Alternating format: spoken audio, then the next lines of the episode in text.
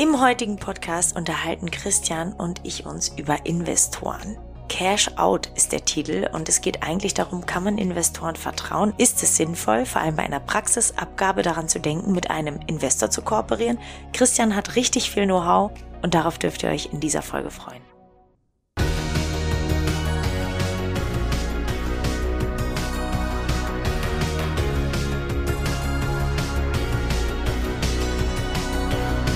Partner dieses Podcastes ist die Bludenta GmbH mit dem Flash Zahnaufhellungssystem. In der heutigen Folge fragt Angela Merkel aus Wandlitz, ich möchte meine Praxis verkaufen, kann ich nur mit Investor einen maximalen Gewinn erzielen? Warum hört man aus der Zahnarztwelt nur Schlechtes von Investoren? Also, Investor ja oder Investor nein? Liebe Anne, leg direkt mal los. Du als 33-Jährige bist ja wahrscheinlich kurz vorm Verkauf hast ja schon alles hinter dir und stehst wahrscheinlich vor derselben Fragestellung. Da würde es mich sehr interessieren, wie du damit umgehen würdest. Das Witzige ist, ich weiß nicht, ob du dich daran erinnerst, aber genau dieses Thema ist die Schnittstelle, wie wir uns kennengelernt haben, denn über meine gute Freundin Rebecca und auch deine bekannte äh, Rebecca Otto wurden wir ja connected und ich hatte großes Interesse daran, tatsächlich meine Praxis vielleicht zu verkaufen, weil meine große Leidenschaft nun mal die Musik ist und ich dachte, ich schaffe nicht beides auf einem guten, qualitativ hochwertigen Level zu führen. Und vielleicht ist es smarter, wenn ich die Praxis verkaufe und hatte aber einfach ganz große Angst, dass dann diese Praxisphilosophie kaputt geht und dass dann einfach da nur noch geramscht wird und die Patienten abgezogen werden. Also diese typischen Stereotypen und Vorurteile, die man irgendwie so hat über Investoren, warum auch immer. Und da haben wir ja ein ganz langes und ganz tolles Gespräch drüber geführt. Und danach habe ich mich dann dazu entschieden, nicht zu verkaufen und glücklicherweise eine tolle Zahnärztin gefunden, die eventuell irgendwann partnerschaftlich mit eintritt bei mir und dadurch mir Zeit verschafft, die ich dann für die Musik nutzen kann. Um jetzt aber die Brücke zum Thema zu schlagen. Ich finde, es ist immer noch in der Zahnärzteschaft ein Mysterium, Investor ja, nein, weil man irgendwie schon oft genug doofe Geschichten gehört hat. Und ich glaube aber auf der anderen Seite, wenn du maximal gewinnbringend verkaufen möchtest, dann sind Investoren die einzigen, die dazu gerade in der Lage sind. Außer du hast halt wirklich einen Käufer, der einfach super, super liquide ist und sagt auch, Geld spielt keine Rolle. Ja, am Ende des Tages ist es doch nichts anderes als eine Form der Praxisabgabe. Mhm. Ich gehe dann den Kreislauf des Zahnarztes, ich gehe den Lebenszyklus entlang. Ich gründe mit irgendwie Anfang 30, so wie du mit 32 gegründet hast ich baue mir die Praxis auf, ich wachse, ich werde größer, werde schlauer, habe bessere Prozesse. Irgendwann mit 40, 45 habe ich dann einen sehr, sehr guten Praxisstatus erreicht. Die Praxis macht gewaltige Gewinne. Die werden sich dann nochmal steigern, bis ich dann selber ungefähr 50 bin. Ja, in der Kinderzahnarztpraxis ist das noch ein bisschen verrückt, weil du ein gleichbleibendes Patientenklientel hast in den meisten anderen Praxen wächst das Patientendurchschnittsalter mit deinem Alter an.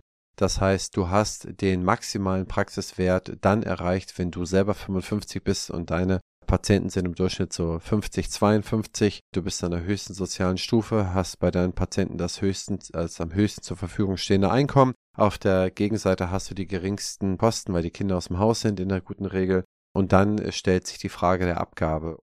Das heißt, du hast einmal den Punkt Alter, dann hast du den Punkt der Praxisgröße, dann ist es dein Ziel, dass du mit dir ausmachen musst oder mit deiner Familie, mit deinem Küchenkabinett. Und dann steht zur Auswahl, habe ich einen Praxisnachfolger, der diese Boxen dann abtickern kann, oder gehe ich da an einen Investor. Und jetzt kann man mal verschiedene Szenarien durchspielen. Gegebenenfalls, du bist eine Praxis und hast 20 oder 30 Mitarbeiter, wenn man damit mal eine gewisse Praxisgröße bemessen würde. Machst einen gewissen Umsatz und machst einen überdurchschnittlichen Gewinn. Dann behaupte ich, wird es in der Perspektive, das an einen natürlichen Nachfolger zu übergeben, sehr, sehr schwierig. Weil die Praxis dann sehr, sehr teuer geworden ist und nicht mehr so einfach zu refinanzieren ist durch die äh, normalen Banken. Das heißt, irgendwie kommt dann der natürliche Nachfolger äh, nur sehr schwierig oder nur in Kombination mit anderen in Frage oder halt der Investor. Bei 90 Prozent aller anderen Praxen hast du als natürlichen Nachfolger halt äh, einen Angestellten oder einen Angestellten aus der Praxis oder irgendeinen Existenzgründer, der übernehmen will und dergleichen. Gehen wir dieses Szenario mal weiter mit dem Investor dann kommt ja erst die Auswahl des Investors. Ne? Das heißt, dass du dann schaust, wer würde zu meinen Zielen, zu meinen Daten, zu meinem Preisvorhaben, zu meinem Earn-out-Vorhaben, sprich, Earn-out heißt, wie lange muss ich noch in der Praxis bleiben, wie viel Geld bekomme ich für die nächsten Jahre noch, wo ich in der Praxis bin und so weiter und so fort. Wer passt da am besten zu mir? Und dann halte ich den Investor für eine sehr kluge Möglichkeit. Seit dem ZMVZ-Gesetz 2015 ist es verabschiedet worden, ist es ja erst möglich, dass äh, Investoren sich an Zahnarztpraxen beteiligen. Es war eine gute gesetzliche Entscheidung, muss ich im Nachhinein konstatieren, weil die Praxen einfach aufgrund dieser auseinandergehenden Schere zu weit auseinandergelaufen sind. Wir haben sehr viele Praxen, wir haben 10.000 Praxen in Deutschland, die mehr als zwei Behandler haben. Wir haben mindestens 4.000 Praxen, die nochmal deutlich drüber sind. Wer soll diese Praxen übernehmen? Und das sind nicht die schlechtesten Praxen in Deutschland. Das sind die Praxen, die sich, und hier mal eine Lanze für diese Praxen brechen, die sich über 30 Jahre Standespolitik an die Vorgaben gehalten haben. Die haben als erstes die Hygienekreisläufe sauber gemacht, die haben als erstes äh, ihre Zimmer ausgebaut, die haben als erstes Prophylaxe angeboten, die haben als erstes erweitert, die haben als erster die Patientenjourney so gemacht, dass der Patient gerne wieder reinkam, dass der Net Promoter Score, sprich die Empfehlungsrate hoch blieb, dass die Prophylaxequoten eingehalten wurden, die haben sehr viel für die Prävention getan. Dadurch, dass sie eine moderne Zahnheilkunde mit modernen Gerätschaften, mit einem modernen Investitionsprogramm geführt haben, sind sie automatisch gewachsen. Denn das sind die Zutaten zum Wachstum. Zutaten ist nicht nur Geiz, nicht zu investieren und in irgendeiner Art und Weise was anderes schlecht zu machen. Die sind nicht gewachsen. Gewachsen sind die, die investiert haben. Und die sich an diese Dinge gehalten haben, die den richtigen Empfehlungen gefolgt sind. Und die sind jetzt per Zufall, weil es im Wirtschaftsleben nun mal so ist, unnormal groß geworden. Und da gibt es Praxen, die haben 100, 150, 200 oder mehr Mitarbeiter. Wer soll die übernehmen? Mhm. Das heißt, wir würden diejenigen bestrafen, die an der Stelle sich ein Leben lang an alles gehalten haben und sozusagen ihren, ihr Lebenswerk dann übergeben wollen und dafür keinen Käufer mehr finden. Und das ist A auf der einen Seite nicht sonderlich gerecht auch nicht mhm. gerechtfertigt, sondern das ist einfach nur normal. Deswegen ist der Investor ein ganz normaler Punkt. Wie viele Betreiber von privaten Kliniken gibt es in Deutschland? Haben die ihre Prozesse im Griff oder haben sie die nicht im Griff? Die müssen sich auch an die gesetzlichen Regelungen halten, wie jeder andere. Hast du absolut recht. Also insofern die Frage Cash in, Cash out, das ist eine sehr individuelle, eine sehr persönliche. Ich persönlich könnte es für mich aktuell nicht bewerten, ob ich, wenn ich Zahnarzt wäre, aktuell an einen Investor oder natürlich Nachfolge abgebe. Das kommt auf mein Ziel in der Situation drauf an und auf den Marktpreis und auf meine Größe und so weiter. Und wenn man das alles zusammen betrachtet, halte ich das für einen absolut guten Punkt. Jetzt kommt die Werbung. Mensch, Anne, was hat dich diese Woche geflasht? Erzähl mal. Ach, so ziemlich vieles. Aber weißt du, was ich ganz besonders toll fand? Wir haben den Partner für unseren tollen Podcast gefunden. Und wer ist das, Christian? Das ist die Blue Denta GmbH mit dem Flash Zahnaufhellungssystem, mit dem Straight Zahnbegradigungssystem und dem Sachs Weißer Shop. Liebe Anne, hast du von denen schon mal was gehört? Habe ich und ich bin total glücklich, denn auch wir haben in unserer Praxis das Flash Bleaching System etablieren können und die Patienten lieben es. Voll. Und ich glaube auch auf deine Lebensplanung, denn es ist, glaube ich, auch entscheidend zu sagen, hey, ich habe total Lust, das Unternehmen noch weiterzuentwickeln, wie es bei mir jetzt der Fall ist. Ich muss nicht auscashen. Mir ist es gerade nicht wichtig, auf einen Haufen irgendwie viel Geld zu haben. Ich will lieber, dass es gesund wächst und größer wird. Aber wenn mir jemand sagt, oh, ich will eigentlich äh, irgendwie nach Mallorca auswandern und ich brauche jetzt mal schnell einen großen Betrag von Geld, dann ist es wahrscheinlich auch interessanter auszucashen. Also ich glaube, das hängt auch ganz viel mit der Persönlichkeit zusammen. Was bist du für ein Typ Mensch? Gehst, willst du lieber den Spatz in der Hand oder die Taube auf dem Dach? Und ich glaube, was man vielleicht sagen kann, was du wahrscheinlich noch viel besser bestätigen kannst, diesen schlechten Ruf, den Investoren haben, der trifft halt einfach nicht immer zu. Und man kann, wenn man sagt, man hat sich dazu entschieden zu verkaufen, das auch gut und gerne mit Investoren machen und muss keine Angst haben, dass die Praxis total vor die Hunde geht und da unheimlich viel schlimme Sachen passieren. Ich glaube, bei mir ist es so, dass ich diese Angst habe, weil damals mein Ex-Mann in der Praxis einen Investor zu Besuch hatte Und er hatte gesagt, das erste, was wir machen, wenn wir den Laden übernehmen, ist die Preise verdoppeln. Wirklich, hat er so gesagt, die Preise verdoppeln. Und klar werden sie Patienten verlieren, aber sie werden auch neue Patienten dazu gewinnen. Sie haben die Qualität und wir können einfach dadurch, dass wir viele Praxen haben, einfach viel günstiger einkaufen. Und wir werden an die Arbeitsprozesse gehen und da effektiver arbeiten. Und am Ende des Tages machen sie ja nichts anderes als jeder gute Unternehmer. Sie versuchen effektiver zu arbeiten, Kosten zu sparen und mehr Umsatz zu generieren. Und da ist so mein Learning, einfach aber auch durch die Gespräche mit dir, dass ich mir das selber zutraue und dass ich dafür halt keinen Investor brauche. Wie gesagt, ich brauche auch jetzt nicht die Riesensummen gleich am Anfang, sondern ich will es lieber selber schaffen. Ja, ich glaube, das ist schon mit dir ein ungewöhnlicher Fall gewesen, dass man in den jungen Jahren schon diese Absicht hegen würde. Mhm. Du weißt, wir hatten ja schon mal darüber gesprochen, eigentlich das Geldkapital von den Menschen, dass das Vermögen, die wachsen so ab 40 und äh, steuerlich ist es mhm. vorgesehen, dass du ab 55 dann halt erst deine steuerliche Vergünstigung für dein Lebenswerk bekommst. Nehmen wir das mal alles komplett äh, an die Seite, was ja alles fein ist, dann ist ja immer noch die Frage der Gestaltung. Und ich würde behaupten, dass man mit 33, 34 jetzt eine Idee hat, die aber möglicherweise mit 6 oder 37 schon eine etwas weiterentwickelte Idee ist. Vielleicht sogar eine andere Idee der Praxis, wie man sie ausrichten will, in welche Richtung man geht. Und wenn man jetzt schon die Entscheidungskraft oder Teile der Entscheidungskraft abgibt, wo man noch nicht in der Fertigentwicklung ist, weil man natürlich auch immer noch sehr viel neue Ideen hat. Ich habe auch noch jeden Tag neue Ideen für irgendwelche Sachen dann würde man sich da sehr einschränken. Und das würde ich dir halt nicht empfehlen an der Stelle. Später, wenn man sozusagen fertig ist und hat die Praxis fertig entwickelt, also jemand, der schlecht beraten ist, ist derjenige, solche Leute hatte ich auch, die 60 oder 65 sind und dann nochmal eine Filialpraxis aufmachen. Aber eigentlich in zwei, drei Jahren abgeben wollen. Das ist dann immer ein sehr ungünstiges Unterfangen. Da wird man meistens Steuerberater sind oft gute, aber sehr, sehr häufig auch schlechte Berater äh, für eine Praxis. Die können halt steuern und nicht unbedingt äh, Strategie und Management. Steuern abwickeln.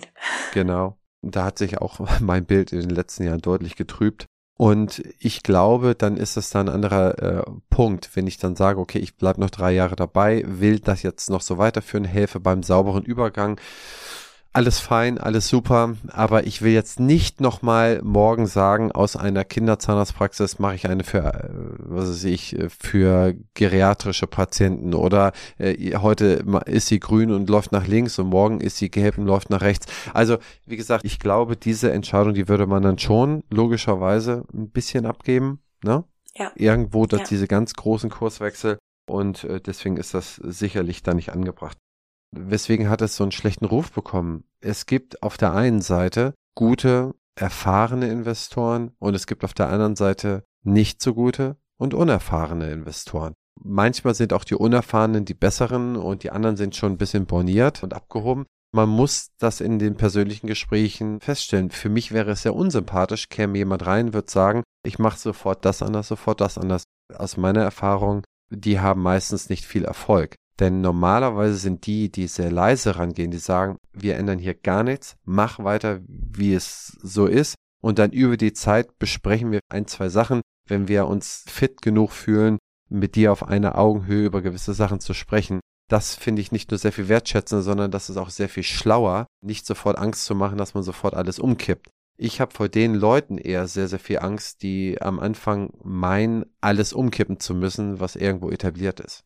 Voll. Ich finde, es gibt ja auch als Praxisinhaber ein ganz doofes Gefühl. Also ich kann mich daran erinnern, dass mein Ex-Mann damals, der lebt für diesen Job, ne? Also das ist mhm. wirklich, der ist auch Zahnarzt mit Herz und Seele.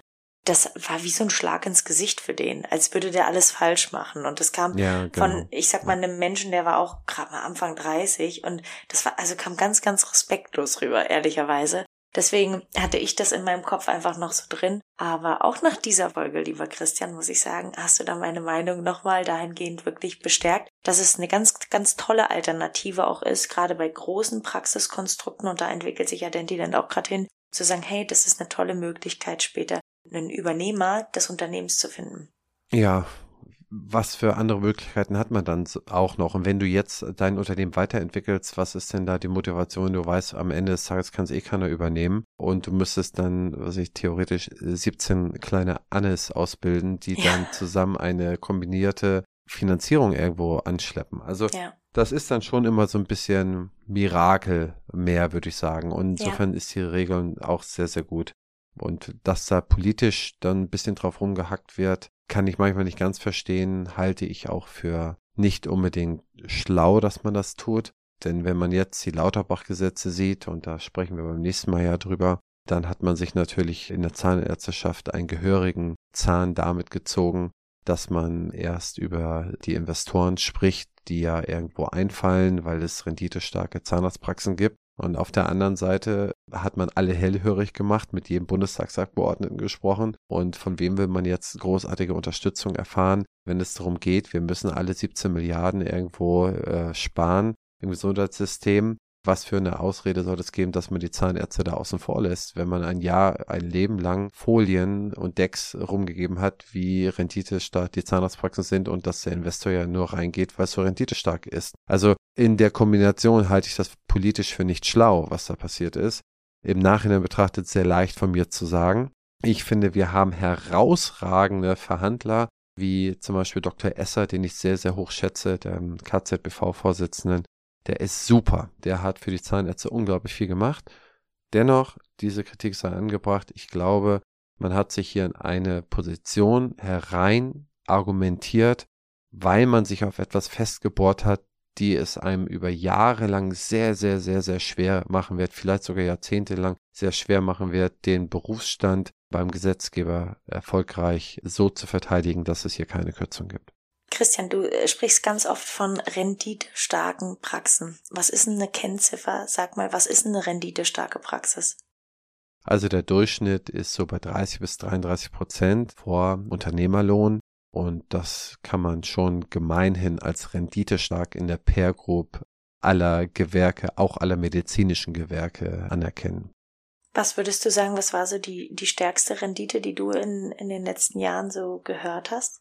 Also die allerstärkste kann ich nicht sagen, weil die mir ja keiner glaubt. die war, die war wirklich absurd hoch. Aber ich sag mal so, gute sind, also sehr, sehr gute, die ich gesehen habe, waren so auch bei 60 Prozent. Ja. Stark. Aber die sind wirklich dann einfach auch echt effektiv geführt, oder? Das ist dann, sind es die kleinen oder sind es die großen Praxen? Ja, das ist eine sehr gute Frage, liebe Anne. Und in dieser Dimension kann ich dir sagen, dass sowohl bei kleinen, mittleren und großen dass diese Renditekennzahlen erreicht werden. Aber, und jetzt kommt das große Aber, die kann nicht mehr erreicht werden, wenn ich in eine weitere Fialisierung reingehe. Mhm. Das heißt, wenn ich jetzt mich als große Praxis bezeichne, weil ich zwei Standorte habe, dann würde ich immer sagen, die Rendite kann nicht so hoch sein, die muss zwangsläufig niedriger sein. So ist ja auch immer wieder die Frage, ich erweitere um 100 Quadratmeter meine Rendite geht dann hoch. Das Gegenteil ist der Fall. Die Rendite geht erstmal runter, wenn ich da erweitere, ja. Und vielleicht kriege ich das über den Skaleneffekt langfristig hin, die Rendite zu erhöhen. Das, was ich mit einer Ausweitung schaffe, ist erstmal eine Umsatzerhöhung. Und damit erhöht sich aber nicht automatisch meine Rendite. Im Gegenteil, ich habe dann erstmal mehr Kosten, ich muss das erstmal füllen, ich äh, habe ganz viele andere Dinge. Also im ersten Mal senke ich sie dann ab. Ganz schlimm ist es in der Fialisierung, da ähm, spielt wirklich alles erstmal wirtschaftlich gegen mich und langfristig hole ich mir das dann gegebenenfalls durch einen Renditezuwachs wieder rein. Ja, so würde ich das betrachten. Schön zu wissen.